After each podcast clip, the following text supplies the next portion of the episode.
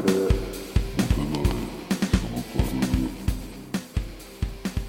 えーこんにちは。中野すこと申します、えーさて先週から始まりましたこの番組。中野すこのモテないサブカルではモテる要素が一切ない友人に話しても喜ばれない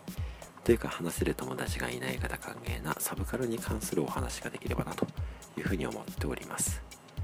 では第2回の今回は具体的に私が体験した宗教についていろいろなお話ができればなというふうに思っておりまして今回は母の実家が信仰していた天理教について経験談と考察をお話ししたいと思います。まず天理教とは何なのか簡単にお話ししますと、えー幕末のある日ですね、え裕福な農村に暮らしていた中山美紀さんが息子の病気を治すために山伏にまあ山伏ですね。にご祈祷されていた時に、まあいわゆる刑事的なものを受け始められたのがこの宗教でして、えー宗教のテーマはですね非常にポップな陽気暮らしというふうなテーマでお送りしているようです。社会一般的には天理高校でしたりもしくは天理市といった自治体の名前で有名ですよね。またちょっと私が注目したのはウェブサイトが非常にしっかりしています。やはり宗教法人さんはイメージが大切というのもありますので、非常にウェブサイトもですね、え綺麗に作ってらっしゃいます。そして私がこの宗教でいくつかのキーワードポイントを挙げるとすると、えー質素倹約また、えー輪廻転生また奉仕精神という3つかなというふうに思っております。さて、えーではここからですね私の体験談なんですが、えーまず最初に言っておきたいのはこの宗教に深く関わっていた時期がですね、まあ、本当に幼稚園より以前ぐらいのあたりで、えー信仰に熱心だったのは私の母の、えー兄弟、まあ、いわゆるおじさんだったこともあり、まあ、かなりちょっと記憶は曖昧というのをご了承いただければなと思います。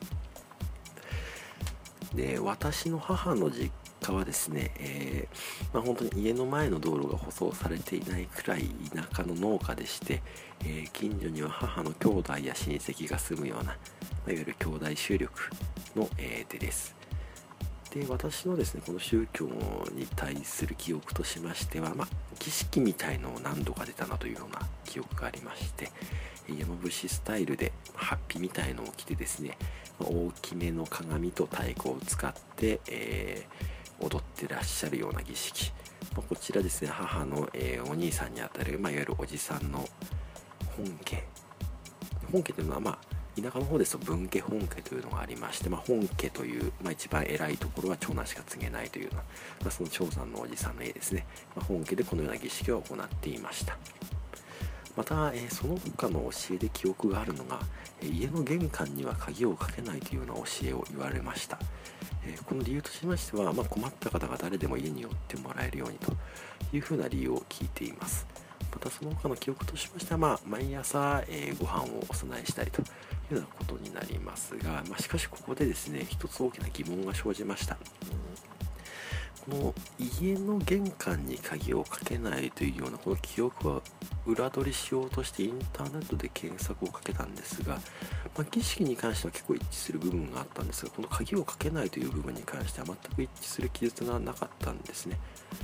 でそこでまずの家族に確認したんですが、まあ、やはりそれは、えー困った方にいつも寄っていただけるようにというような教えをもとにやっていたというようなところで間違いなかったんですが次に天理教さんに直接電話で尋ねてみたんですがすると、まあ、きっぱりとそのような教えはありませんというような回答をいただきました。これは非常に興味深いですね。でここからはちょっとあくまでも私の推測なんですがもしかすると私の実家、まいわゆる田舎の兄弟集落もしくはもう少し広いコミュニティかもしれないんですが、まあ、天理教に新たないくつかのルールを、まあ、自分たちで付け加えたのではないかと、まあだとしますと天理教の教えをうまく使って、ま田舎のコミュニティの秩序を利用、まあ、秩序を守るために利用していた可能性が非常に高いなと。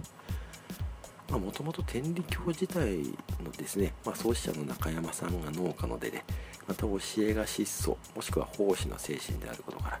まあ農家社会、えー農家の方にとっては、えー理解が非常に高いもの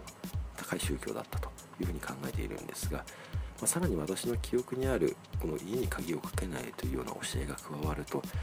例えば、まあ、家に鍵をかけないのでいつでも誰でも入れる、ま、要は隠し事ができないようにしたりもしくは儀式自体を長男の、えー、おじさんの家で、まあ、いわゆる本家で行うことによってその本家の力、まあ、本家を頼らなければいけないというような、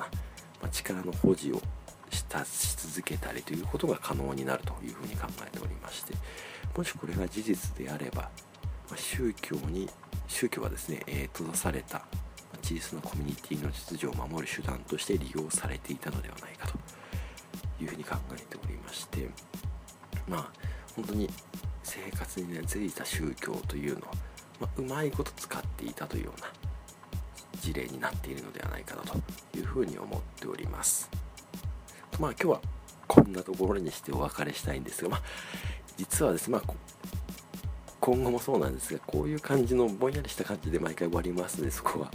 まあこういう感じなんだろうなと、まあ、そりゃ人に話したくねえなと。いうふうに思っていただければなというふうに思っております。